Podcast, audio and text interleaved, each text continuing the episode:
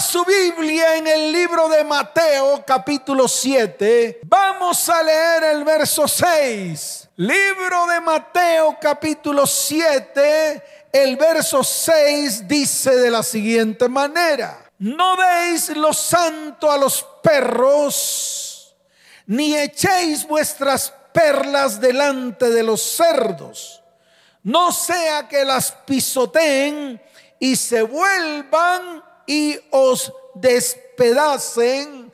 Amén y amén. ¿Cuántos dicen amén? Sé que esta palabra no le va a gustar a usted. ¿Sabe por qué? Porque choca con sus principios. Sí, esta palabra que hoy el Señor va a hablar, a usted no le gusta. ¿Por qué no le va a gustar? Porque choca con sus principios, con sus propios principios. No con lo que está escrito en la palabra, porque lo que vamos a hablar es palabra viva. Choca con los principios de cada persona. Sí, los individuales, los que yo creo que, los que yo hago así porque sí, yo lo hago porque se me da la gana, o yo lo hago porque yo creo que también está bien, que yo creo que Dios no me va a hacer nada, que Dios no me va a señalar, que Dios me ama que Dios sí, todo eso que dices es verdad. Pero si son tus principios, seguirán siendo tuyos y no los podrás compartir con Dios, porque Dios no comparte absolutamente su santidad con nadie. Y te lo digo, Dios no comparte su santidad con lo inmundo, ni a palos. Por eso la palabra santo, y esto le tiene que quedar claro, significa pureza significa separar, significa apartarse. Eso lo declaró el apóstol Pedro.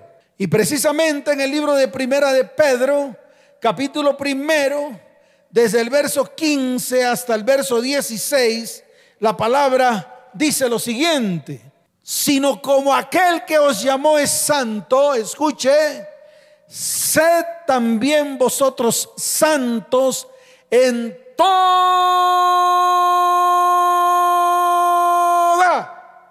vuestra manera de vivir. En toda. No en un pedacito. No en un área de su vida. A ver, soy santo en el área económica. Entonces aparto mi diezmo para el Señor, santifico mi dinero y soy obediente. Soy santo en el área emocional. Me doy solamente a mi esposa. O dirá la esposa, me doy solamente a mi esposo pero en el área sexual no soy santo. Entonces ahí el Señor me tiene que perdonar. No, el Señor te perdona cuando tú te arrepientes, porque el perdón se otorga cuando hay un verdadero arrepentimiento. Por eso el apóstol lo dijo de manera diáfana, clara, para que todos lo entendamos, para que no quede duda. Dice, sino como aquel que os llamó es santo, también sed vosotros santos en toda vuestra manera de vivir, porque escrito está, sed santos porque yo soy santo. Es así de sencillo, es así de fácil.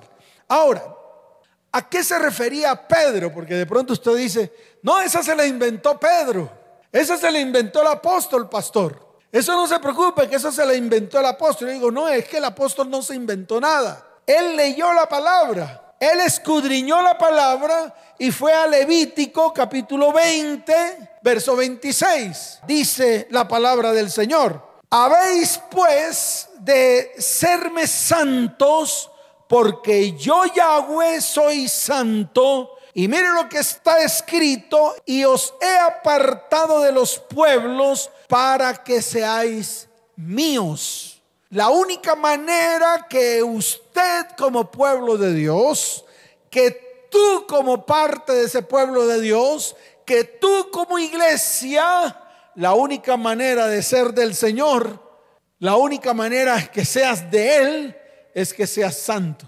apartado para Él. De lo contrario, puede que sea un pedacito para Él, pero el resto para todo el mundo. Y es allí donde nosotros fallamos. Es allí donde no es correcto. Es allí donde los cristianos estamos fallando. Estamos fallando en esto. Así de sencillo. Y escuche bien, esto tiene una, una definición. La pureza es separarse de la impureza. Así de sencillo. Separación significa que no hay mezcla. Y te lo voy a volver a repetir, no hay mezcla. Jesús lo dijo de una manera muy, muy fácil. Dijo, es que la luz con las tinieblas no se pueden mezclar. Entonces yo te lo digo de otra manera, es que lo oscuro con lo claro no se puede mezclar. Así de fácil. Y esto muchos no lo han entendido. Jesús lo dijo de una manera mucho más fácil de entender. Si nosotros somos luz, no nos podemos mezclar con las tinieblas porque se supone que cuando hay oscuridad y yo prendo la luz, la oscuridad se disipa. Pero el problema de nosotros, el problema de estos tiempos es que nos mezclamos con la oscuridad y la oscuridad nos toma completamente. Es decir, toda la luz que hay en nosotros se apaga. ¿Por qué? Por la contaminación continua que estamos trayendo a nuestras vidas, a nuestro hogar, a nuestra familia y a nuestra descendencia. Por eso el llamado hoy es, sed santos porque yo soy santo y no hay una segunda opción. Aquí no le busquemos opciones a nada. Usted no tiene que coger esta palabra y disfrazarla como a usted se le da la gana. Usted no puede coger la palabra y amoldarla a ver, esperemos, vamos a mirar si la puedo coger por este lado y puedo acomodarla por el otro. ¿Qué es lo que están haciendo hoy en día? Es lo que están haciendo con el Evangelio. Sí, han tomado el Evangelio de Cristo, pero lo han transformado en lo que a mí me conviene, en lo que a mí me interesa. Y levanto argumentos contra el verdadero Evangelio para ser justificado. Yo te digo algo, el único que te puede justificar a ti se llama Jesús. No hay otro, así de fácil. Ahora, no hay ninguna otra opción ya que está escrito en el libro de Hebreos capítulo 12, verso 14. Seguid la paz con todo y la santidad, sin la cual nadie verá al Señor. Y se lo vuelvo a repetir, nadie. Ay, es que yo soy Nadie. Es que yo. Nadie. Eh, nadie. Y te lo digo con toda certeza. Así seas tú quien sea. Así hayas hecho los cursos bíblicos que quieras. Así seas el teólogo más grande del mundo. Así seas el santurrón más grande del mundo. Así seas el cara de cuchiflí más grande del mundo. Así te pongas la cubierta sobre tu cabeza así te dejes crecer la barba, así hables bonito. Escuche bien, la hipocresía siempre se muestra. Y cuando se muestra, muestra lo que verdaderamente eres. Por eso todos necesitamos ser transformados. Y se lo vuelvo a repetir, necesitamos ser transformados. Le voy a explicar por qué. Porque la palabra lo dice. Seguid la paz con todos y la santidad, sin la cual, o sea, sin la santidad, nadie verá al Señor. ¿Por qué? Porque esa es la naturaleza de Él. La naturaleza del Señor es la santidad, es ser santos. Él dice en su palabra que Él es santo. Y si tú quieres tener alguna relación con Dios, entonces tú también te tienes que apartar. Por eso te digo, esa es su naturaleza. Y su naturaleza, y te lo voy a decir una sola vez y para siempre, no puede contaminarse con algo impuro. Así que, siendo cristianos, todos nosotros nos encontramos dando cosas contra el aguijón nos encontramos chocando contra su naturaleza. Por eso Jesús se lo dijo a Nicodemo, lo dijo clarito, Nicodemo, el que no naciere de nuevo no puede ver el reino de Dios. El que no nace de nuevo no puede caminar en el reino de Dios. No le dio opciones. Porque recuerden que Nicodemo descendió de noche para que nadie lo viera. ¿Qué estaba detrás del corazón de Nicodemo? Descúbralo. Estaba el poder que emanaba del Señor. Él fue a preguntarle acerca de ese poder y de cómo él podría tener ese poder. Usted se imagina hoy en día, escuche bien, a un miembro del Sanedrín con el poder de Dios. Imagíneselo, imagíneselo. Imagínese, y usted se va a dar cuenta que si ese miembro del Sanedrín no se vuelve a Dios, no se santifica, no se separa para Él, no podrá tener nada. Así de fácil. Por eso Jesús lo paró en seco. Ah, tú vienes porque quieres poder. Si quieres el poder del Espíritu Santo, entonces tienes que nacer de agua y del Espíritu, tienes que nacer de la palabra y del Espíritu, tienes que convertirte en un ser espiritual, dejar la carne, dejar todo lo que tiende a la carne en tu vida. Así de fácil, esto lo tienes que entender. Y eso se lo explicó de una manera clara el Señor a Nicodemo. Ahora, no solamente es decir que vamos a la santidad, no, no, porque eso es lo que hemos hecho toda la vida. Hemos convertido la santidad en pura palabrería barata. La santidad la hemos vuelto nosotros mismos como una costumbre, como mi manera de vestir, como mi manera de hablar. Hermanito, Dios te bendiga, bendiciones. Creemos que con esas palabrerías ya somos santos, diferentes a los demás. Y yo te voy a decir algo, hasta los impíos te bendicen, así de fácil. Hasta los que no creen te dicen Dios te bendiga, que Dios te guarde. Hasta los que no creen. Entonces no creas que por esta razón o por la manera que tú hablas o por la manera que tú te vistes o por la manera como miras o por la manera como eres así todo todo bonito con carita cuchiflí así con carita de santo mi mamá decía algo muy real ese tiene carita de santo pero mente de Judas eso lo decía mi mamá y no se equivocaba cuando me lo decía a mí, yo decía para mis adentros, mi mamá cómo sabe. Así, así decía yo.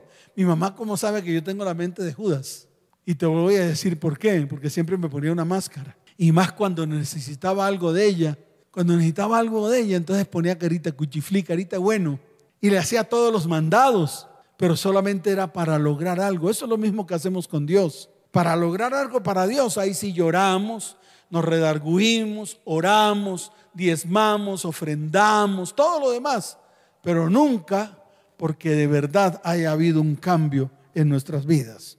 Entonces tenemos que aplicar la santidad a nuestra vida personal y a nuestra vida familiar. Y a eso he venido, a que tú entiendas que tienes que comenzar a aplicar la santidad en tu vida personal y en tu vida espiritual, en tu vida familiar. Pues muchas veces Queremos que el Señor nos bendiga, que el Señor bendiga a nuestras familias. Queremos que Dios nos dé de sus preciosas perlas. Wow, esto aquí es importante resaltarlo, perlas, porque vamos a hablar de eso. Sus preciosas perlas. Queremos que Dios nos dé salud, queremos que Dios nos dé prosperidad. Así de fácil. Pero nosotros hemos llenado nuestra casa de inmundicia y el Señor no puede ir en contra de su palabra que es el problema del cristiano. No es que a pesar de todo Dios me bendice. No, Dios no puede ir en contra de su palabra y Él no dará sus bendiciones para que sean destruidas por el pecado, por la maldad y por la iniquidad. Y esto te lo digo con toda certeza. Y eso está en el libro de, escuche bien, de Habacuc capítulo 2, verso 12. Vamos allá y yo le muestro la verdad a través de la palabra. No le muestro la verdad a través de mis palabras, sino a través de lo que está escrito. Mire Habacuc capítulo 2, verso 12, vaya. Quiero que lo lea, quiero que usted y yo lo leamos. Quiero que se fije en la palabra. Quiero que esta palabra le llegue a lo más profundo de su corazón. Dice la palabra en Habacuc capítulo 2, verso 12, dice, ¡ay! ay, ay, ay. ¿Se asustó? ¿Se asustó por el ay, ay, ay? Y no se asusta por todos los ayayáis diarios que hay en medio de su vida, de su casa, de su hogar, de sus hijos, de su descendencia. Ese es un ay que dijo el Señor. Mandó a decir ay al profeta Habacuc y lo dice de una manera clara. Ay del que edifica la ciudad con sangre y el que funda una ciudad con iniquidad. Entonces cambia la palabra la palabra ciudad por los apellidos suyos, los de su hogar. Ay del que edifica una familia con sangre. Ay del que funda una familia con iniquidad. Y yo le pregunto a usted hoy, ¿cuántos de los que están ahí edificaron sus familias con iniquidad y hasta con sangre? ¿Cuántos? ¿Cuántos derramaron sangre antes de fundar la familia? Porque mandaron a su novia abortar, debido a que no era el tiempo de tener familia y que no se iban a meter en problemas. Imagínense. Imagínense, y después todos los hijos de ahí para adelante le salieron todos rebeldes, le salieron en problemados, porque lo que hizo primero que fundó su familia con sangre, ahí comenzó a, a fundamentar su familia. O muchos fundamentaron su familia con pecado, con iniquidades, con maldiciones incluso. Entonces aquí está la palabra en Habacuc 2.12. Yo no sé si esta palabra le suena. De pronto usted dice, no, pastor. Yo le digo, sí, sí, mis amados. Sí, iglesia. Por eso hay que ponerse firme hoy. Mire lo que usted ha metido en su casa y le voy a decir para que, para que usted lo entienda, para que usted vea qué es edificar una casa, una familia con sangre, con iniquidad. ¿Qué hay al, al interior de su casa? ¿Por qué no se asoma? Entonces le voy a dar como cinco punticos. De pronto estos cinco punticos le van a servir para que aprenda, o más bien para que aprendamos, porque el primero que aprendió de esto fui yo. El primero que se sentó a escribir la charla y a mirar con detenimiento la palabra fui yo. A mí fue el primero que Dios me redargulló. Y lo primero es la violencia. La violencia. Hoy en día, la violencia que usted ve en las calles no están en las calles, nacieron en su casa. Y se lo vuelvo a repetir, la violencia que usted ve afuera en las calles no está en las calles. Nació primero en su hogar, nació en el lugar donde esa persona que está haciendo violencia en la calle, la vivió primero en su casa. Así de fácil. Y está en Jeremías capítulo 6, verso 6. Mire lo que dice la palabra. Porque así dijo Yahweh de los ejércitos cortad árboles y levantad vallado contra Jerusalén. Aquí está hablando de una ciudad. De pronto ese Jerusalén se convierte en los apellidos de su familia. Y dice, esta es la ciudad que ha de ser castigada. Toda ella está llena de violencia. Toda ella está llena de violencia. Y yo le puedo seguir leyendo los versículos que vienen después. Dice, como la fuente nunca cesa de manar sus aguas, así ella nunca cesa de manar su maldad. Injusticia y robo se oyen en ella. Continuamente en mi presencia, enfermedad y herida. Entonces, asómese. ¿Y qué dice el Señor? Corrígete. Así le dice, corrígete corrígete para que no se aparte mi alma de ti, para que no te convierta en desierto y en tierra inhabitada. Y así le dice a las familias de hoy, corrígete. Es necesario que nos corrijamos. Es necesario que paremos, que nos detengamos, que detengamos la violencia que hay al interior de nuestra vida, de nuestro hogar, de nuestra familia y de nuestras descendencias. Y violencia no estoy hablando solamente de, golpes, de ultrajes. No, no estoy hablando de eso. Estoy hablando de violencia total, violencia con nuestra boca. La peor violencia es la que se vive con sus labios. La peor violencia es la que saca de su corazón a través de su boca cuando violentamente maldice a todos los más cercanos, a todos los próximos, comenzando por su cónyuge, terminando por sus hijos. Ya, listo, se acabó el lío. Y esta es una verdad de lo que está pasando. Y más ahora en que estamos encerrados, más ahora en que las familias las encerraron. Dios trazó un plan para que las familias se encerraran y para que las familias buscaran a Dios. ¿Y qué hizo el hombre? Convirtió a las familias en una tierra o convirtió su hogar en una tierra violenta. Dicen las estadísticas que se incrementó la violencia intrafamiliar, que se incrementó la violencia verbal, que se incrementó la violencia psicológica y que se incrementó la violencia sexual. Todo tipo de violencia en medio de nuestra casa. Y está en Jeremías 6:6. Yo leí el verso 7 y el verso 8 como para fundamentarlo un poco más. Lo segundo, los abusos de todo tipo también. Eso está en el libro de Ezequiel capítulo 22, verso 11. De pronto esto no le va a gustar. ¿Saben por qué? Porque esos abusos, ¿sabes qué hacemos con ellos? Cogemos la lengua y nos la metemos por la oreja y no hablamos. Libro de Ezequiel capítulo 22, verso 11. ¿Por qué no lo lee? Léalo. De pronto le va a incomodar un poquito. Dice la palabra del Señor. Cada uno hizo abominación con la mujer de su prójimo. Cada uno contaminó pervertidamente a su nuera. Y cada uno violó, violó en ti a su hermana, hija de su padre.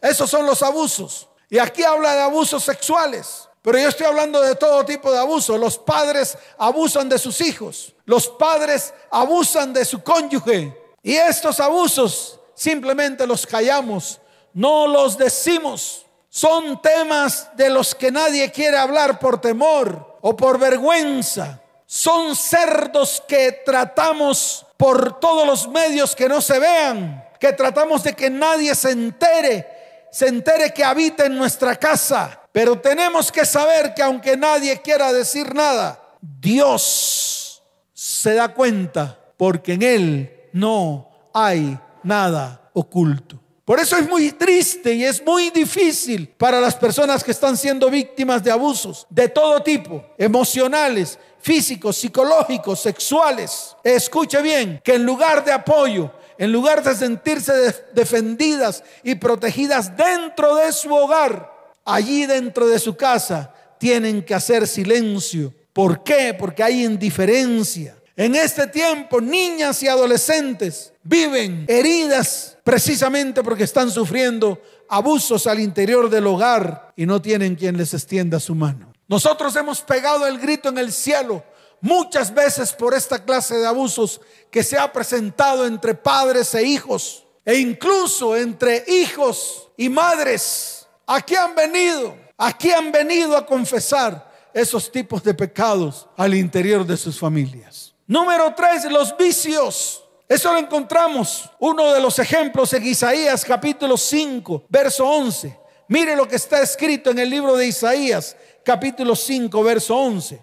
Quiero que vaya allá para que usted vea el compendio de la palabra y entienda de lo que estamos hablando. Dice la palabra del Señor, hay de los que se levantan de mañana para seguir la embriaguez, que se están hasta la noche hasta que el vino los enciende. Qué tremendo. Ahí están los vicios. Verdaderamente los vicios llenan los hogares de todo tipo de cosas desagradables.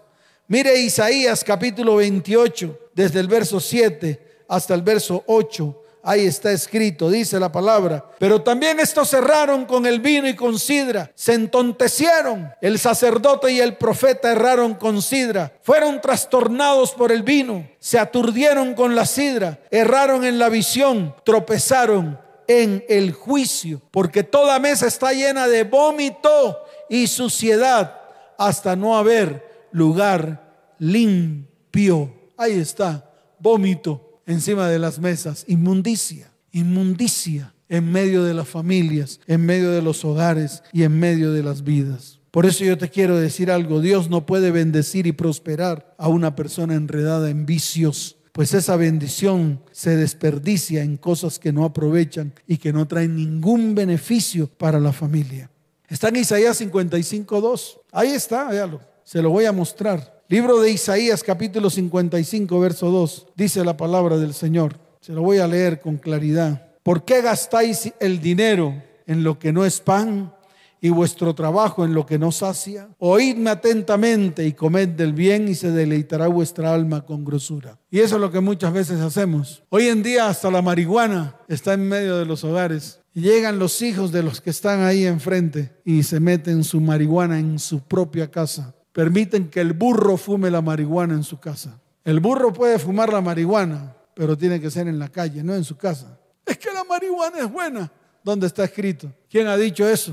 ¿Quién ha dicho eso? ¿Quién le vendió la idea de que la marihuana es buena? ¿Quién le dijo eso? Al final, ¿qué va a pasar con su vida? Yo le pregunto a los varones y mujeres que están ahí. Y esta es una realidad de lo que está pasando. Lo que pasa es que nadie las habla, pero hoy Dios ha decidido hablarla. Esos son vicios y además gastan dinero en vicios. Y ahí está escrito en el libro de Isaías, capítulo 55, verso 2, ¿por qué gastáis el dinero en lo que no es pan y vuestro trabajo en lo que no os sacia? Cuando usted gasta el dinero en estas cosas, lo que está haciendo es contaminando su dinero con cosas vanas. Y su dinero, escuche bien, se lo digo de una vez, se maldice. El dinero que usted recibe queda maldito. ¿Por qué? Porque los vicios son una maldición. Y te lo vuelvo a repetir, los vicios son una maldición, no son una bendición. Fumar marihuana, meter monte, no es una bendición. Tomar alcohol hasta embriagarse no es una bendición. Y se lo digo con todo el corazón. Para aquellos que piensan que el meter monte es una bendición, se equivocaron. Número cuatro, la fornicación y el adulterio.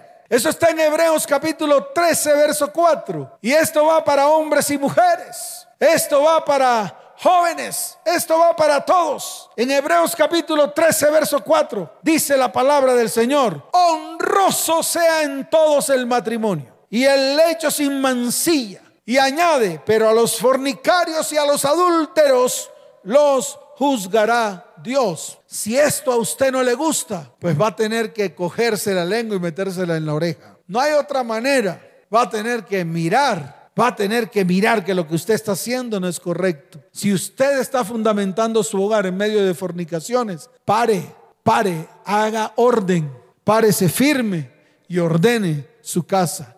Comience ordenando su casa, porque esto le va a traer consecuencias. Así de fácil. Entonces de esto hemos hablado muchas veces, que muchas familias cristianas lastimosamente no pueden experimentar las bendiciones de Dios en su vida porque están viviendo abiertamente en rebeldía con Dios y con su palabra. Tenemos que mirar con detenimiento si hemos introducido fornicación y adulterio en nuestro hogar. Fornicación, hombres que ven pornografía en sus televisores y que tienen relaciones íntimas con su cónyuge viendo pornografía. Eso es una contaminación en el hogar. Que no. yo se lo dije desde el comienzo. Hay muchas cosas que a usted no le va a gustar de esa charla porque chocan contra sus principios, pero contra los suyos, no contra los de Dios.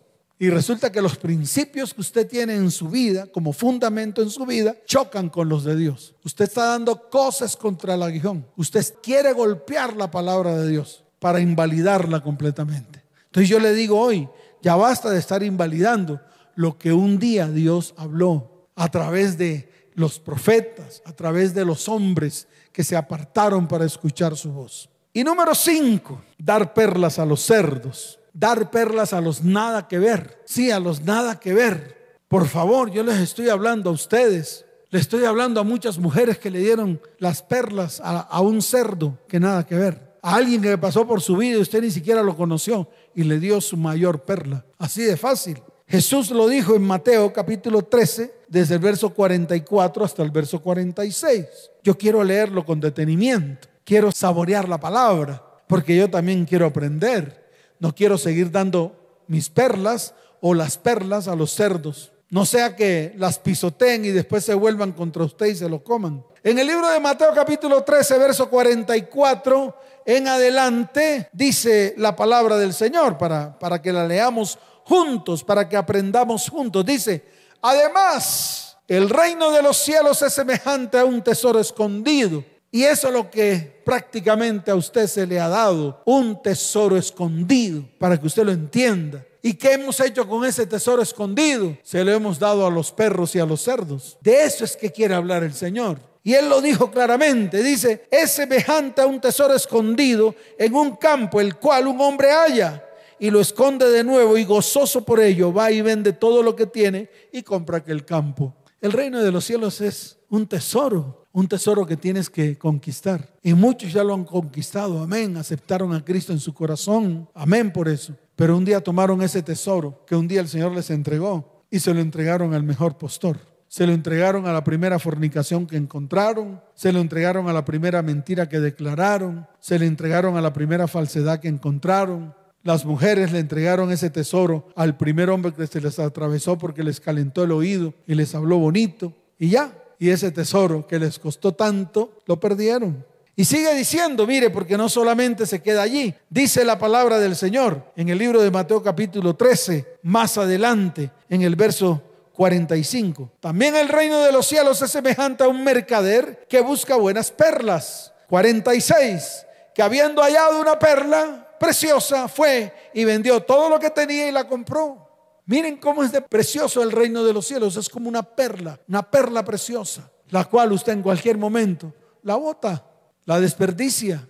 No le sirve porque le sirven más sus pasiones y le sirven más sus deseos. Y eso es lo que hemos hecho. Tomamos el reino de los cielos y lo pisoteamos por nuestros deseos y pasiones. Igualmente a eso regalamos nuestra primogenitura. Eso también lo hemos hecho. Y la primogenitura se la regalamos al primer postor, al primero que pasó por ahí, al primero que le dio un plato de lentejas, al primero que usted creía que le iba a valorar y al día siguiente la trató como si fuera cualquiera. Nunca la honró, pero le entregó lo mejor. ¿Y qué recibió de él?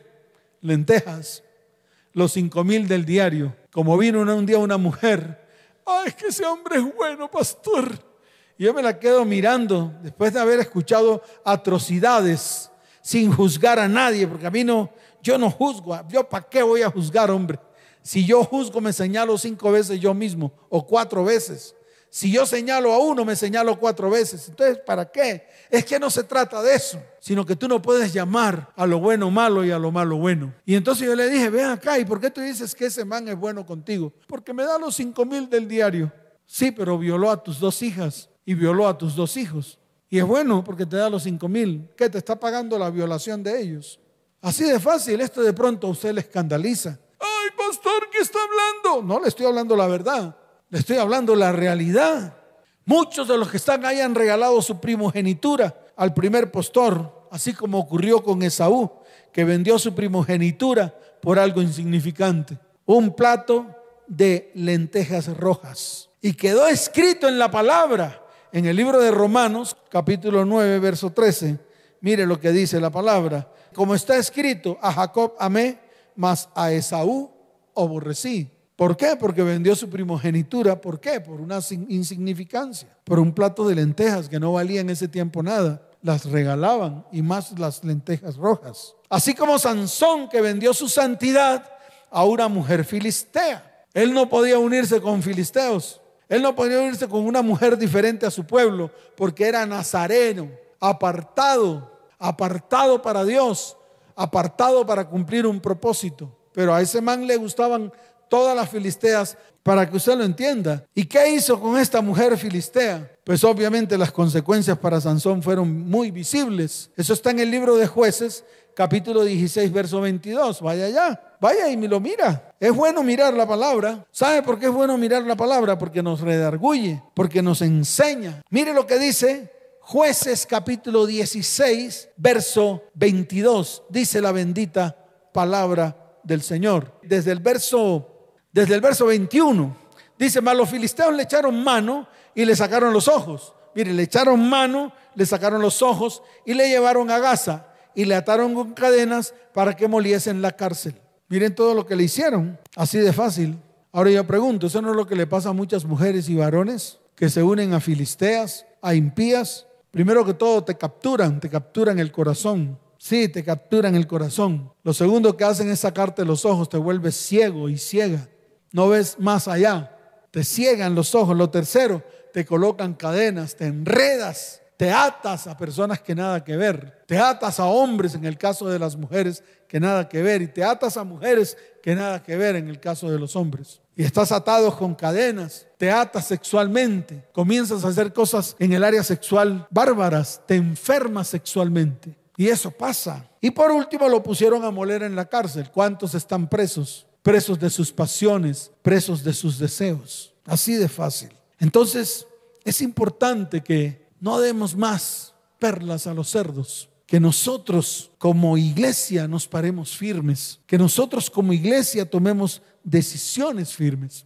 Y si tú hoy vas a tomar decisiones firmes, yo te invito a que te coloques en pie. Yo te invito a que hoy sea un día especial, que vuelvas tu vida y tu corazón a Dios que de verdad te arrepientas delante del Señor, que de verdad hagas un alto en el camino y le digas al Señor, Señor, hasta aquí llegó mi vida mundana. Desde hoy comienzo una vida espiritual contigo. Desde hoy comienzo a unirme contigo. Desde hoy me aparto para ti. Eso no quiere decir que vivas en el anonimato y que te escondas. No, tú puedes vivir una vida normal. Pero esa vida normal que vives es apartada para Dios. Y eso te hace diferente. Y eso te hace ver diferente ante los demás. ¿Por qué? Porque muestras a Dios en medio de tu vida. Y si esto lo llevas a tu hogar, tu hogar va a mostrar a Dios. Sí, así como lo oye. Y esto va para todas las familias de la tierra. Y esta es una verdad que tal vez incomoda a muchos. Pero a mí no me interesa si a usted le incomoda. Usted tiene que tomar decisiones. Mire, en el libro de Apocalipsis capítulo 18, desde el verso 4 hasta el verso 5, hay una palabra. Pero yo quiero que te coloques en pie. Yo quiero que levantes tus manos al cielo. Yo quiero que vayamos delante del Señor y nos arrepintamos como personas, como familias. Que hoy sea un día especial para limpiar nuestras vidas. Que hoy sea un día especial para limpiar nuestra casa, para limpiar nuestra tierra, para decirle al Señor, Señor, de verdad te hemos fallado. Todas las perlas, ese reino de los cielos que tú, has traído a nuestras vidas, lo hemos desperdiciado. Hemos dado esas perlas que tú nos has dado a los cerdos y a los perros. ¿Y ellos qué van a hacer con esas perlas? Pues la van a pisotear y después se van a volver contra nosotros. Y si se vuelven contra nosotros nos destruyen. Eso es lo que hay que mirar. Por eso levanta tus manos al cielo y escucha la voz de, de Dios. Escucha la voz de Dios a través de su palabra.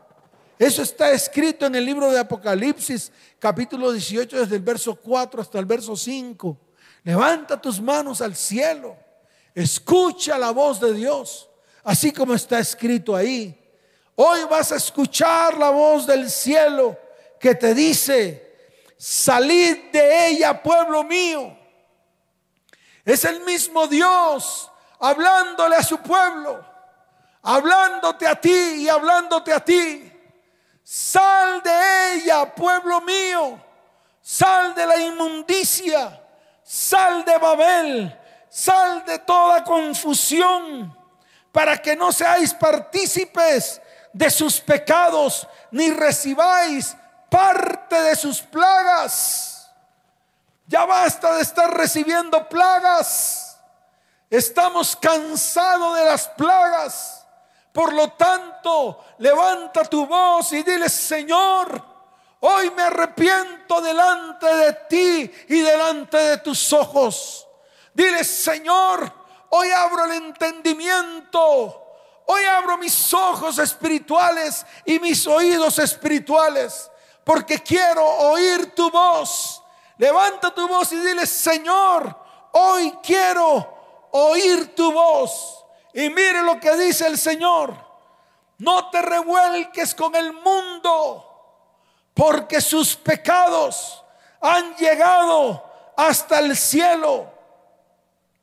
Y el Señor dice que se ha acordado de sus maldades. Y tú no puedes estar en medio de ellos porque vas a recibir lo mismo que ellos van a recibir. Entonces levanta tu voz y dile, Señor, me arrepiento delante del cielo y delante de ti. Y anhelo que tu sangre preciosa limpie mi vida, mi casa, mi hogar, mi familia y mi descendencia.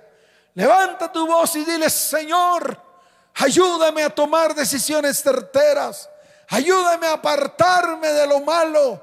Ayúdame a apartarme de la maldad.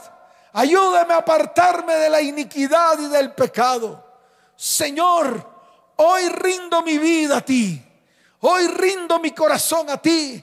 Porque así como dice tu palabra, que seamos santos porque tú eres santo. Padre, santifica mi vida, santifica mi casa, santifica mi hogar, santifica mi familia, santifica la iglesia para que la iglesia se pueda levantar con manos limpias y blancas, para que el clamor de la iglesia llegue hoy delante de Dios y Dios extienda su mano de bondad y de misericordia sobre vidas, hogares, familias y descendientes. Para que Dios extienda su mano de bondad sobre esta nación y bendiga las naciones de la tierra y las naciones de la tierra se vuelvan al Señor con todo el corazón. Padre, levanta tu voz y dile, Padre, te doy gracias por este tiempo. Gracias Señor, en el nombre de Jesús.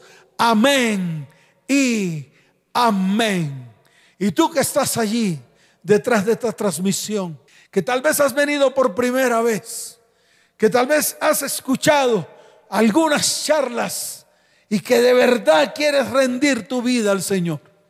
Quiero que levantes tu mano derecha y repitas conmigo esta oración. Señor Jesús, hoy reconozco que he pecado contra el cielo y contra ti. Señor, hoy me arrepiento y rindo mi corazón a ti. Te pido, Señor, que escribas mi nombre en el libro de la vida y que no lo borres jamás. Señor, gracias por aceptarme como tu hijo. Gracias por aceptarme como tuyo, Señor. Te doy la gloria y te doy la honra. Y si necesitas ayuda, en estos momentos están apareciendo allí en el pie de la pantalla un número de WhatsApp.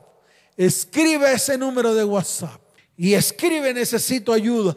Necesito ayuda, por favor, ayúdenme. Estaremos comunicándonos contigo durante toda esta semana y estaremos hablando acerca de tu dificultad y oraremos por ti.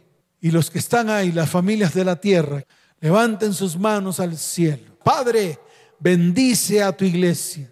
Bendice cada familia y cada hogar que está allí detrás de esta transmisión.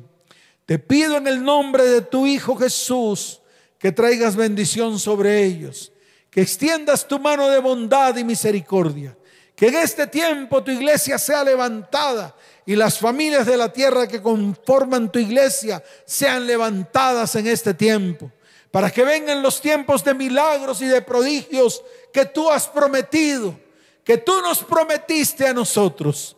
Te lo pido Dios en el nombre de Jesús.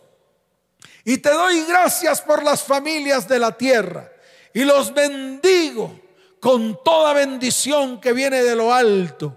En el nombre de Jesús.